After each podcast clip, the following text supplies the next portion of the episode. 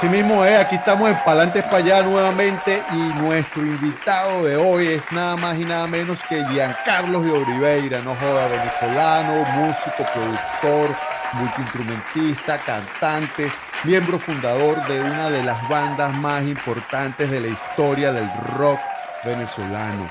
Candy 66, medio palo, media tusa, rolo de banda. No joda. Bienvenido a Palante para allá, nuestro queridísimo Giancarlo de Oliveira. Gracias. Gracias, José. Gracias. Gracias por la invitación. Buenos días, buenas noches.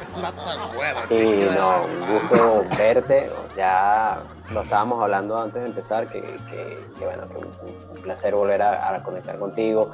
Eh, nosotros tuvimos nuestra, ¿cómo se llama? Nuestra eh, relación profesional a la par de todo esto, de lo que te estaba comentando. Me acuerdo que hicimos muchas cosas interesantes juntos eh, con tu empresa. Eh, Sí, sí. eh, fabricabas discos y tenías ahí una, un apoyo importante para los, a- para los músicos independientes. Yo fui uno de los que sin duda este, te favoreció. Estuvo genial esa época. Sí, sí, así mismo es. Box. CD Box Producciones, no joda. Aquí estamos con nada más y nada menos, Giancarlo de Oliveira, aquí en Palante para allá. Bienvenido, compadre, bienvenido, mi hermano Gracias. querido, no joda, querido amigo de la vida, de las tarimas del rock and roll, no joda. Giancarlo, Sí, naciste, naciste en. Caracas, naciste en Caracas, ¿verdad? Sí, sí. Juan sí, Carlos. Caraqueño, nací en el, en el, en el 79 eh, en la ciudad de Caracas. Caos, Caracas. Porfa, háblanos un poquito de esos primeros años, la urbanización donde creciste, los colegios donde estudiaste, cómo fue, expectativas, sueños de esa, de esa época. Bueno, yo, yo eh, crecí en una familia de, de- de clase media total. Eh, eh, era un niño bastante, creo que normal, en el sentido de que me gustaba jugar, a bajar a jugar con otros niñitos del, edificio. Me la pasaba jugando con carritos, fútbol, béisbol, en la calle, echando, echando vaina.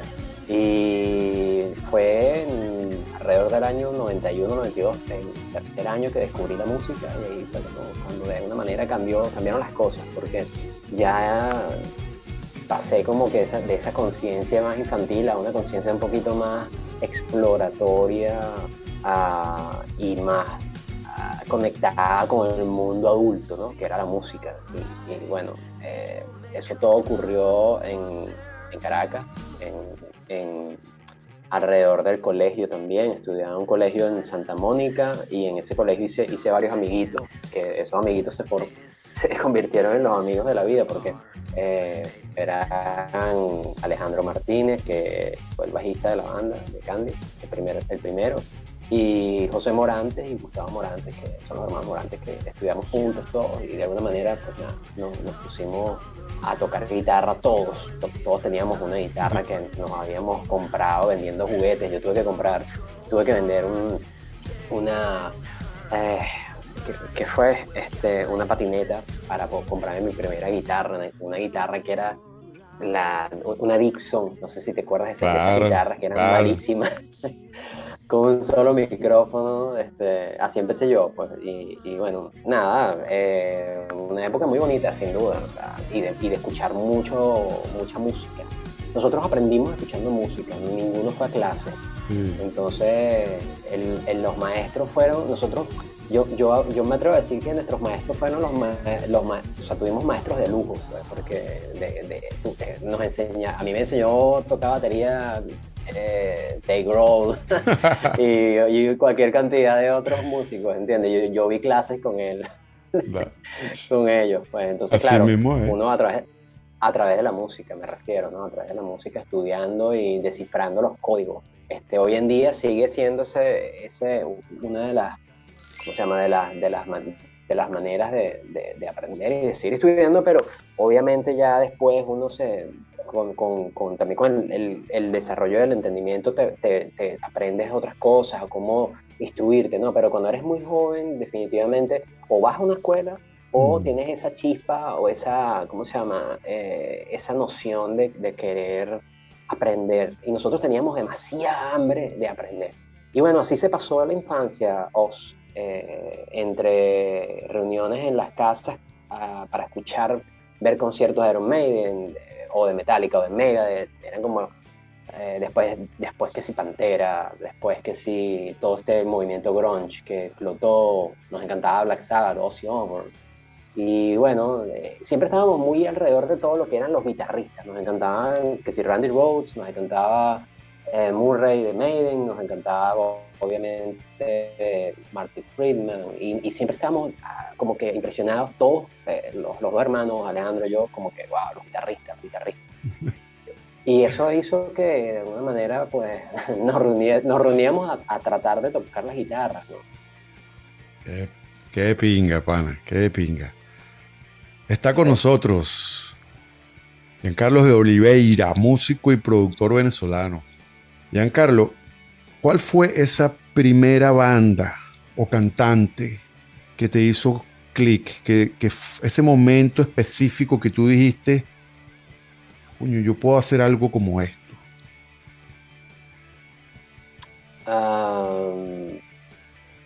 el primer artista que gracias a él me nació mi interés de escuchar rock fue Jimi Hendrix. Y, y, eso fue una, una, casualidad absoluta. O sea, no, yo no sabía nada de música, yo no, sabía, no sabía ni siquiera qué, cuáles eran las bandas comerciales del momento, no tenía ni idea. Mm. Pero ah, me, me, prestaron un cassette en el colegio, eh, un colega del salón que tenía una banda y que a mí me pareció súper interesante el, el, trabajo que ellos hacían. Yo me la acerqué, le, le dije, oye, ¿cómo es esto? ¿Cómo funciona eso? Y tal te voy a prestar un cassette, ¿te gusta, el rock? sí, bueno, sí. Me presté un cassette y en ese cassette había de todo. Creo que habían bandas tipo muy glam, como Poison, Bon Jovi, cosas, Guns, cosas así. Y a mí nada de eso me gustó. en el lado B del cassette, o al final del lado A, no me recuerdo muy bien, estaba esta canción de, que empezaba así.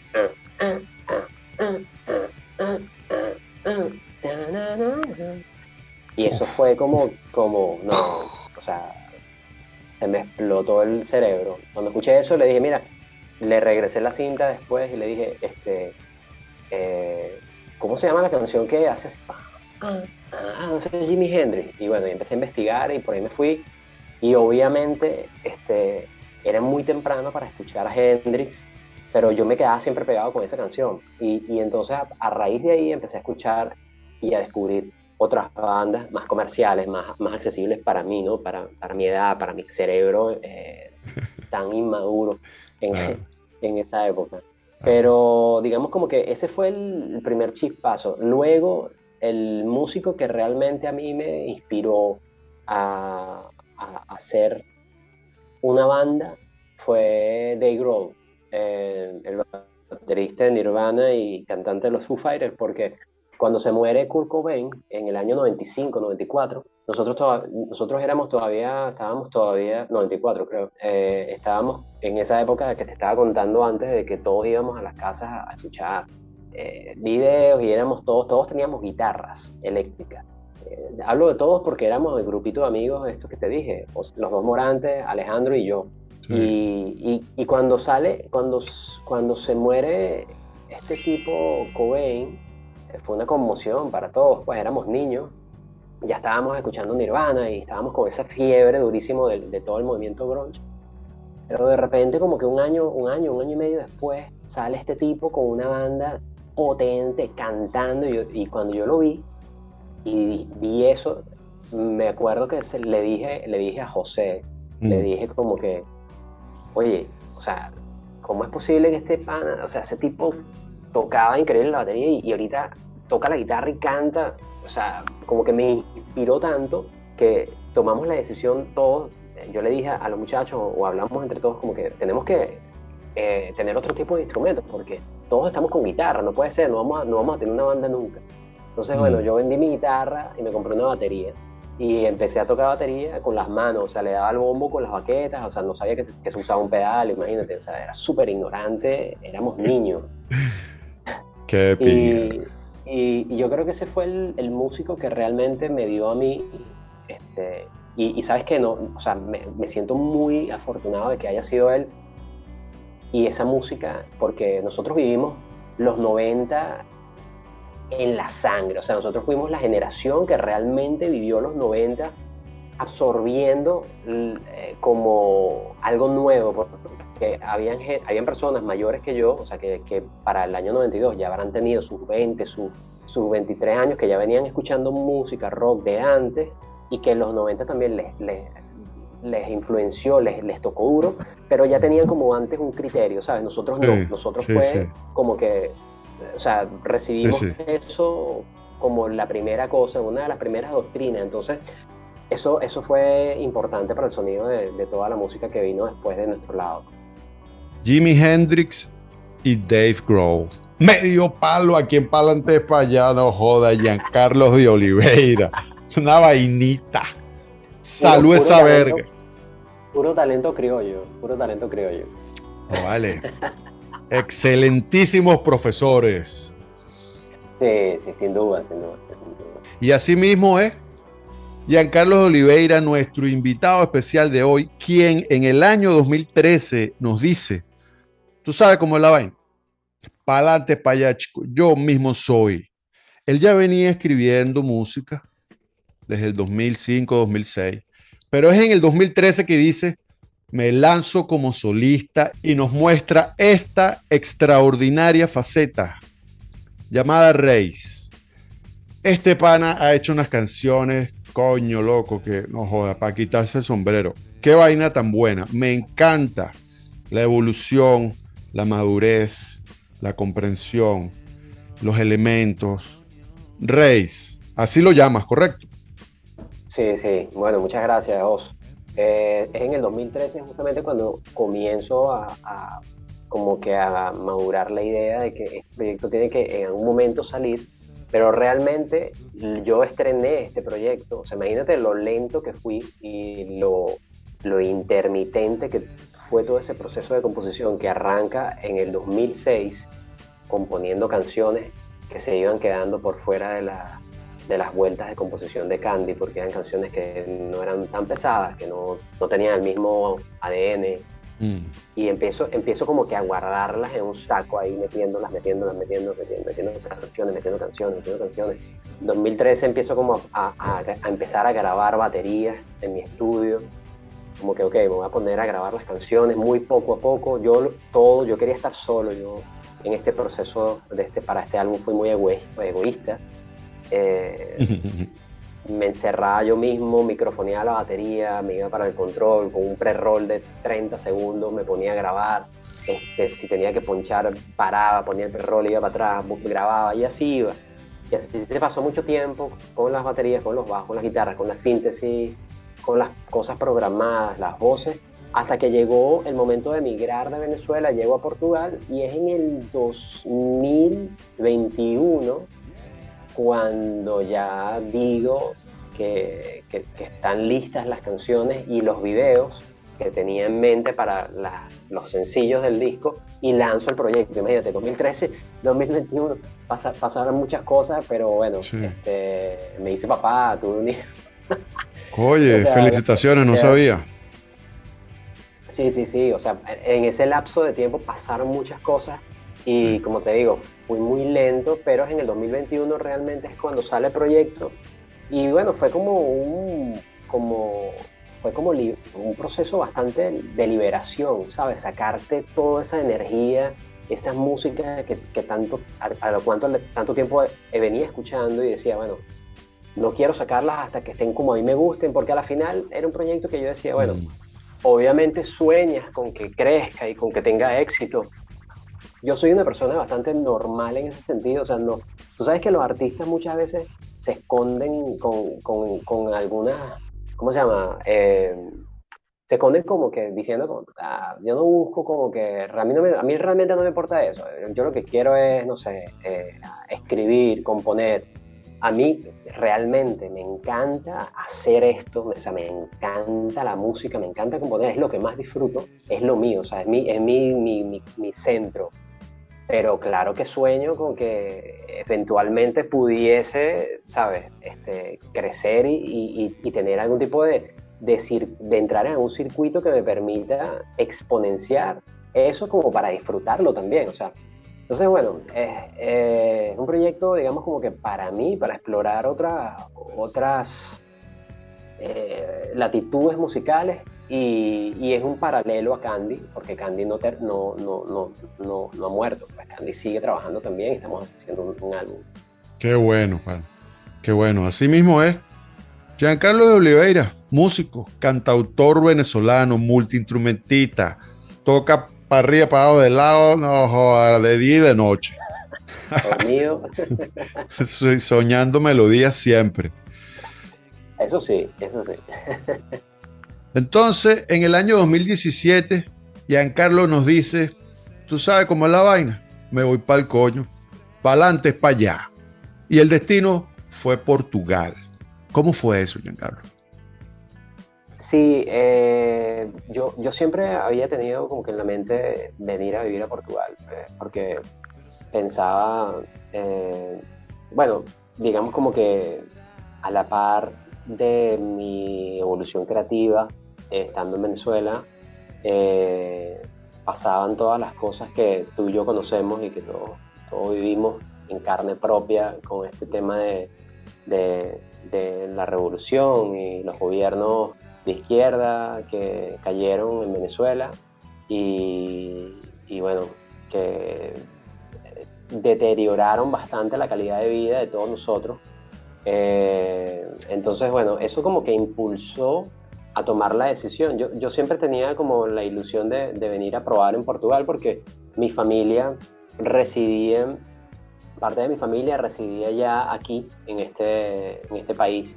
Entonces, nada, eh, para el año 2017, estando en Valencia, viviendo, digamos, como que bastante bien, porque había logrado montar el estudio, que todavía lo tengo allá, eh, y, me gustó muchísimo vivir en la ciudad de Valencia, no sé, sentía que era como que un lugar más tranquilo que Caracas y, eh, y, bueno, estaba, estaba haciendo lo que me gustaba, que es producir, estar en el estudio fuimos, eh, digamos, como que alcanzados por la realidad.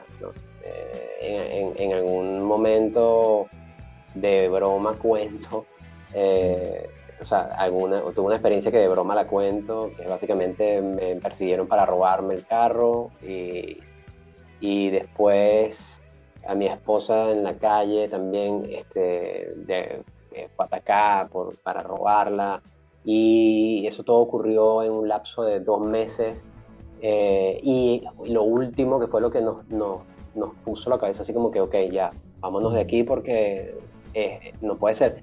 Es que a mi hijo se le tenía que poner una vacuna que es una vacuna normal que, se le pone a los niños eh, y no había la vacuna. Entonces tuvimos que recorrer varias partes de Venezuela para conseguir la vacuna con el niño, o sea, y cuando llegamos al lugar donde, donde le ponían la vacuna era como un consultorio médico clandestino, entonces ahí fue cuando yo dije, no, no, no, no, no, o sea, esto está, se está poniendo muy terrible, pues, y, y, bueno, probamos en irnos y, y aquí llegamos y un, mundo nuevo, como estábamos hablando, eh, una dinámica de totalmente diferente y bueno, con mucha humildad hemos trabajado en, en todo lo que, lo que hemos podido trabajar y, hoy en día pues estamos estables nuevamente, pero sí es un proceso, yo creo que tú, tú también lo has vivido, ¿no? Claro.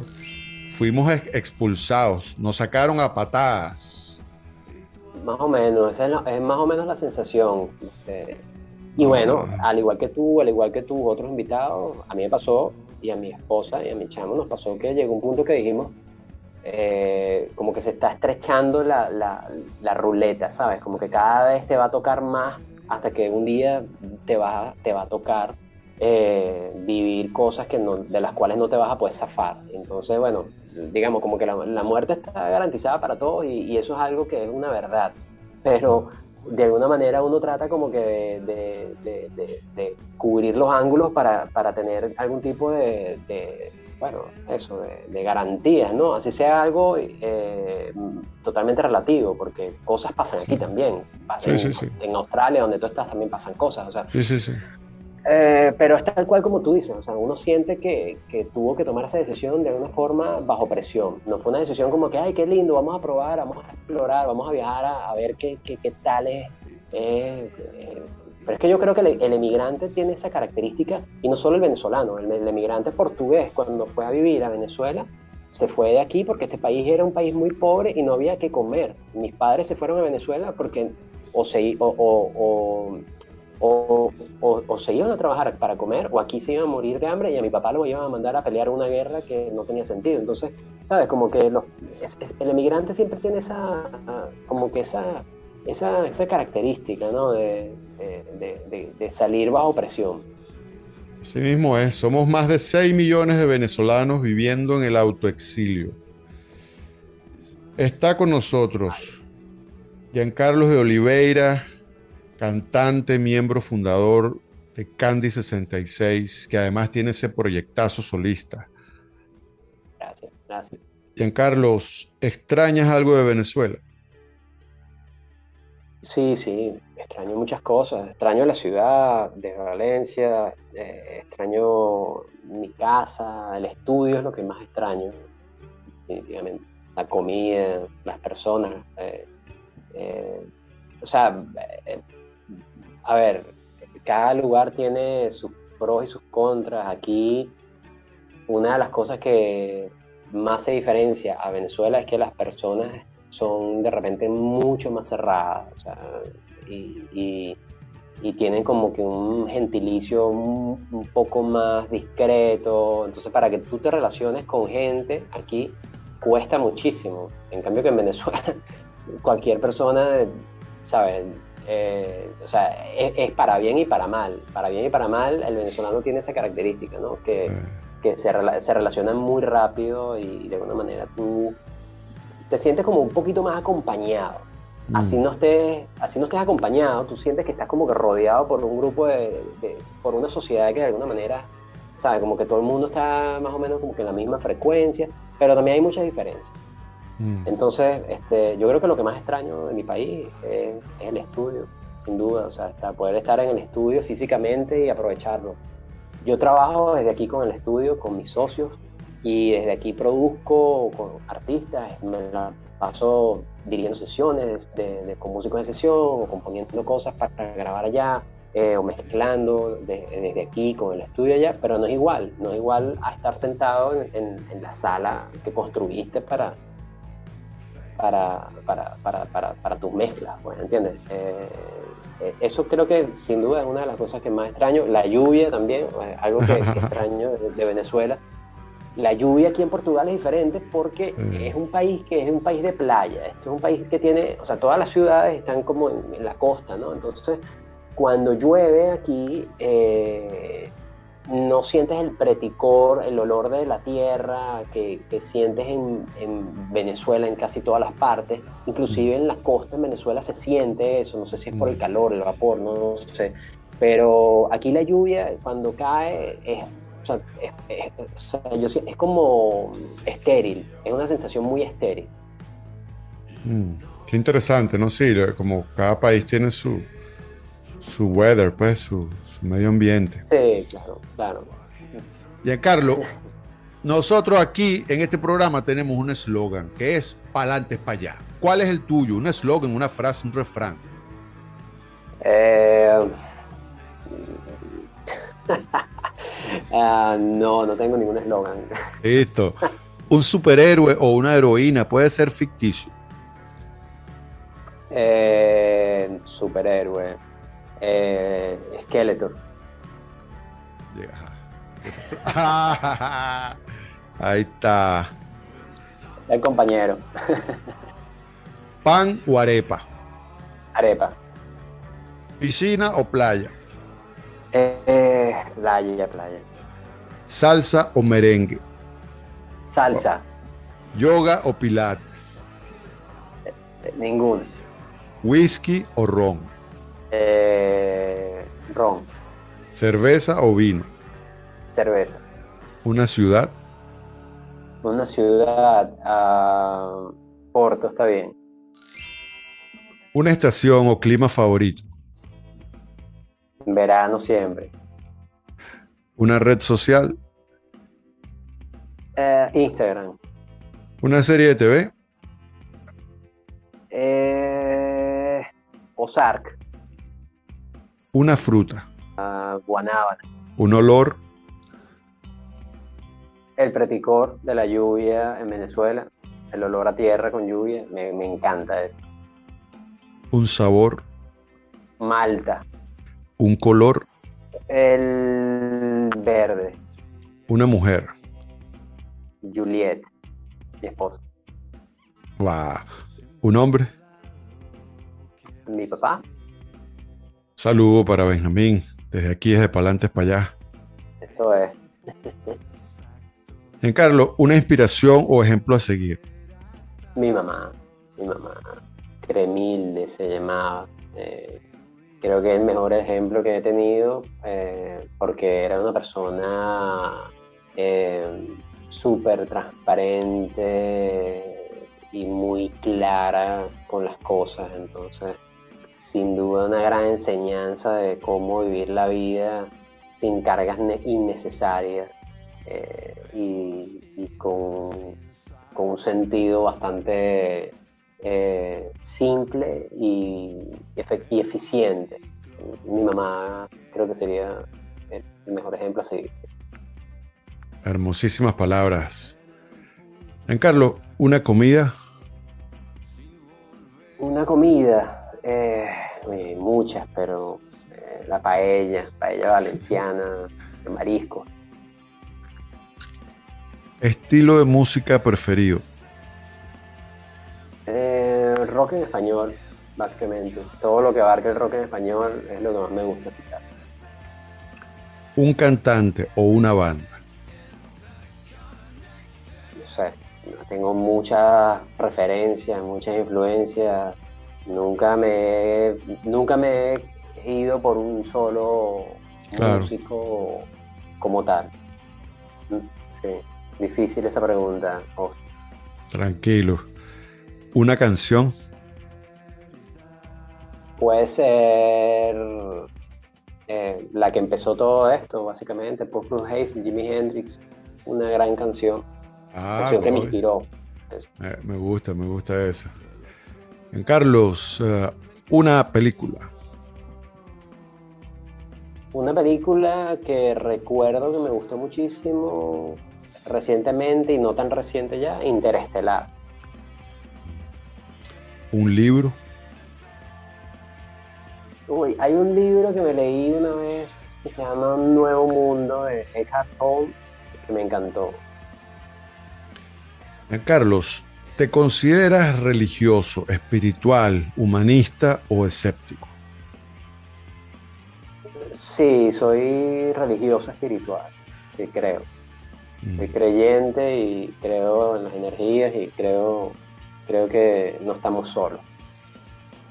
¿Alguna anécdota en alguno de tus shows, algo cómico, algo especial con un artista famoso, algo que, que tú atesoras en tu corazón? Eh, estábamos en Medellín, en el Altavoz, Festival Altavoz, y estaba tocando Draco Rosa en la tarima donde habíamos tocado nosotros. Y estábamos alucinando viendo el concierto. Y, y entonces, entonces parte de los, de, los Candy se querían ir para el hotel antes de que terminara el concierto, porque era un gentío, obviamente, y mm. íbamos, iba a ser complicado agarrar un transporte y estábamos en una ciudad que no conocíamos, entonces este, a uno de ellos se le ocurre, oye, vámonos para la parte de atrás del backstage, a ver si agarramos uno de los transportes de la organización. Y, eh, recuerdo que como que en ese festival tú tenías tu transporte asignado para la hora de, tu toque.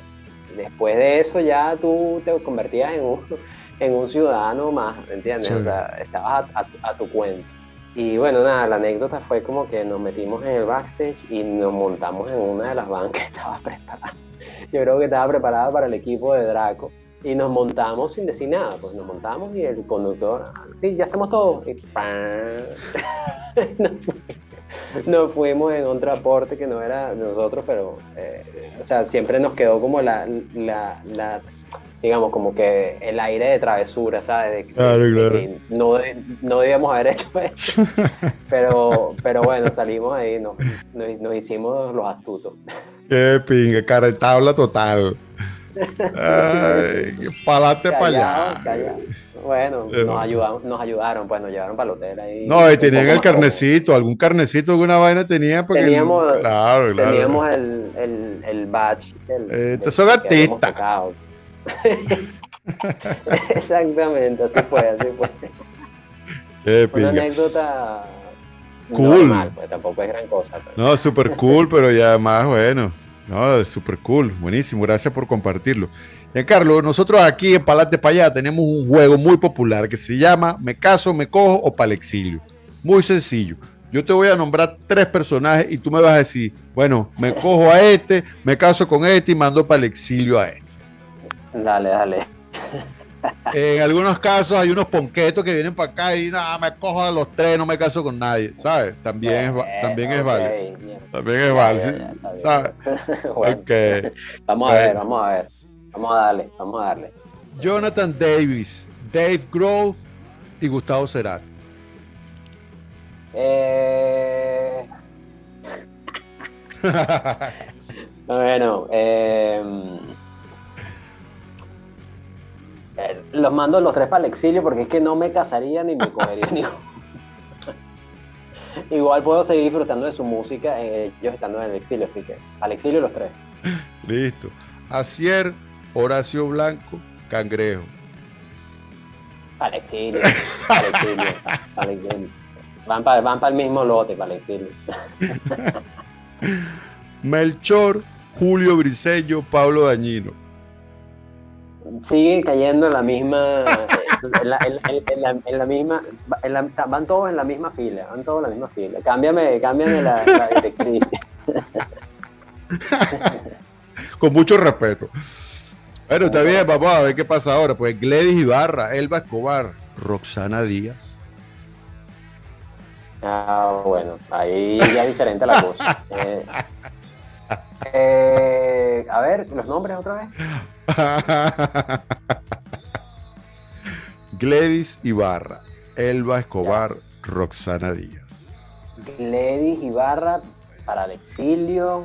Eh, Roxana Díaz, obviamente, esa es la, esa, la cojo.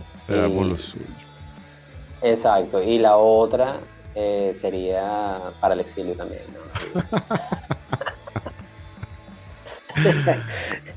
Con todo respeto, son, unas damas. ¿Cómo no? ¿Cómo no? Si ellas, lo saben, ya ellas entienden la dinámica del programa. Ya, ya, ok. Shakira, Andrea Echeverry, Carlos Vives. Carlos Vives para el exilio. Agarrado la mano con su coterránea Andrea y Shakira sí me caso. Además, ahorita, bueno, ya, ya está mm. soltera, ¿no? Pero yo no. muy bien, muy bien. Se han visto casos.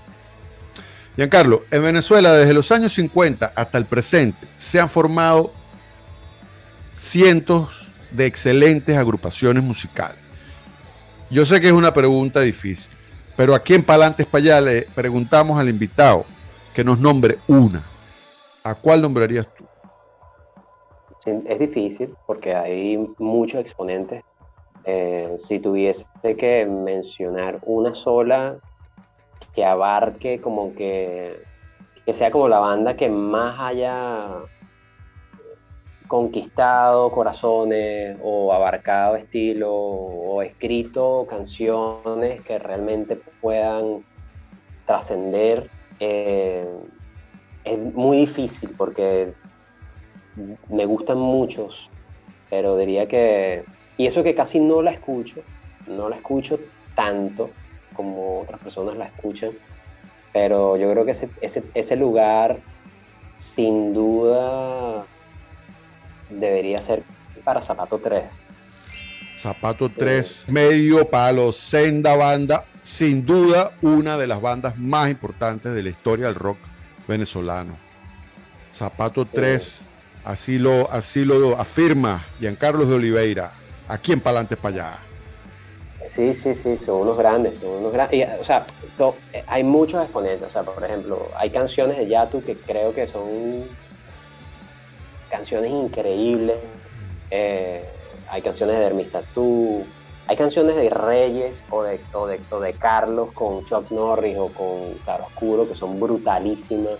Este, em, ah, hay, hay, muchas canciones de Zapato 3, por eso te decía, yo creo que quien más podría abarcar mm. canciones eh, en ese espectro y, entrega y conexión y, recorrido y, plataforma. Yo creo que quienes lo lograron en, todo ese, en todos esos aspectos, me atrevería a decir que creo que hasta ahora ha sido, ha sido Zapato, porque de repente Caramelo y Cianuro ha sido una banda de rock de Venezuela que ha crecido mucho, es verdad, y ha logrado eh, trascender pero personalmente a mí no me gusta mucho, o sea, yo no conecto tanto con la música de los caramelos desde, desde siempre, o sea, nunca, nunca hice tanto clic con, con, el estilo musical de ellos, sino que me identificaba más con Zapato, o con Dermis Tattoo, o La Muy Bestia Pop, o, o, o Yatu, o, eh, o, este, esta otra tendencia.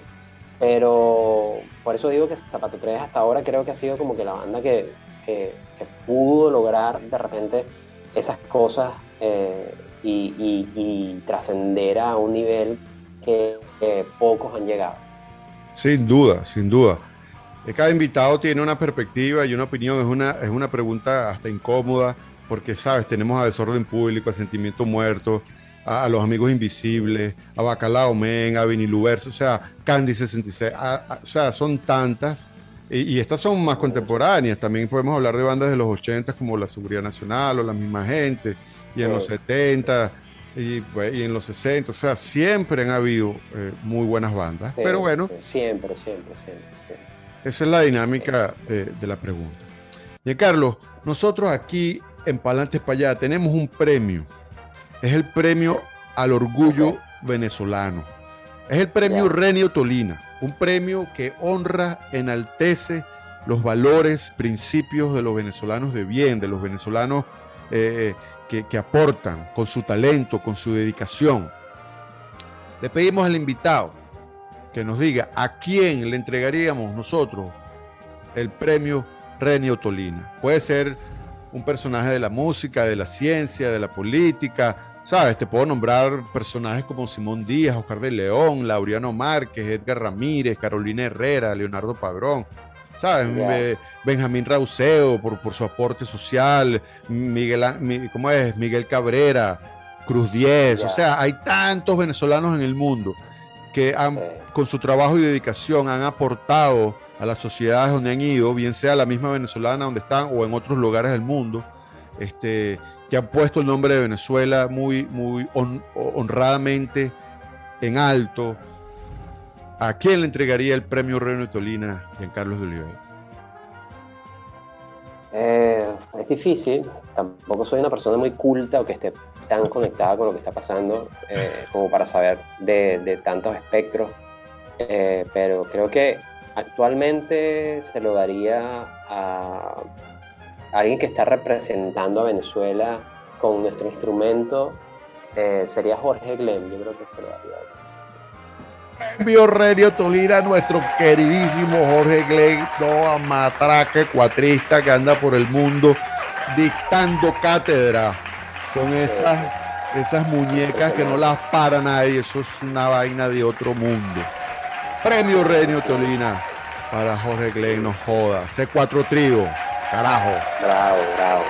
Sí, maestro, Sin duda alguna, un talento, un talento que, ¿sabes? Su aporte es sencillamente musical, pero eh, ese aporte musical trasciende a, un aporte mayor y se convierte en algo totalmente cultural, o sea, eh, social, o sea, yo, pienso que lo que está haciendo eh, conectando con tanta gente de diferentes culturas y mostrando lo, que es el sonido autóctono de, la música venezolana, es un gran, o sea, es una gran contribución y, es, y son como que esas, eh, o sea, esos son los ejemplos del, venezolano a seguir, ¿sabes? O sea, eso es lo que nosotros queremos leer en la noticia, o sea, que, y eso es lo que a mí me gustaría que que como eso se multiplicase por, no sé, por 100.000 casos más como ese,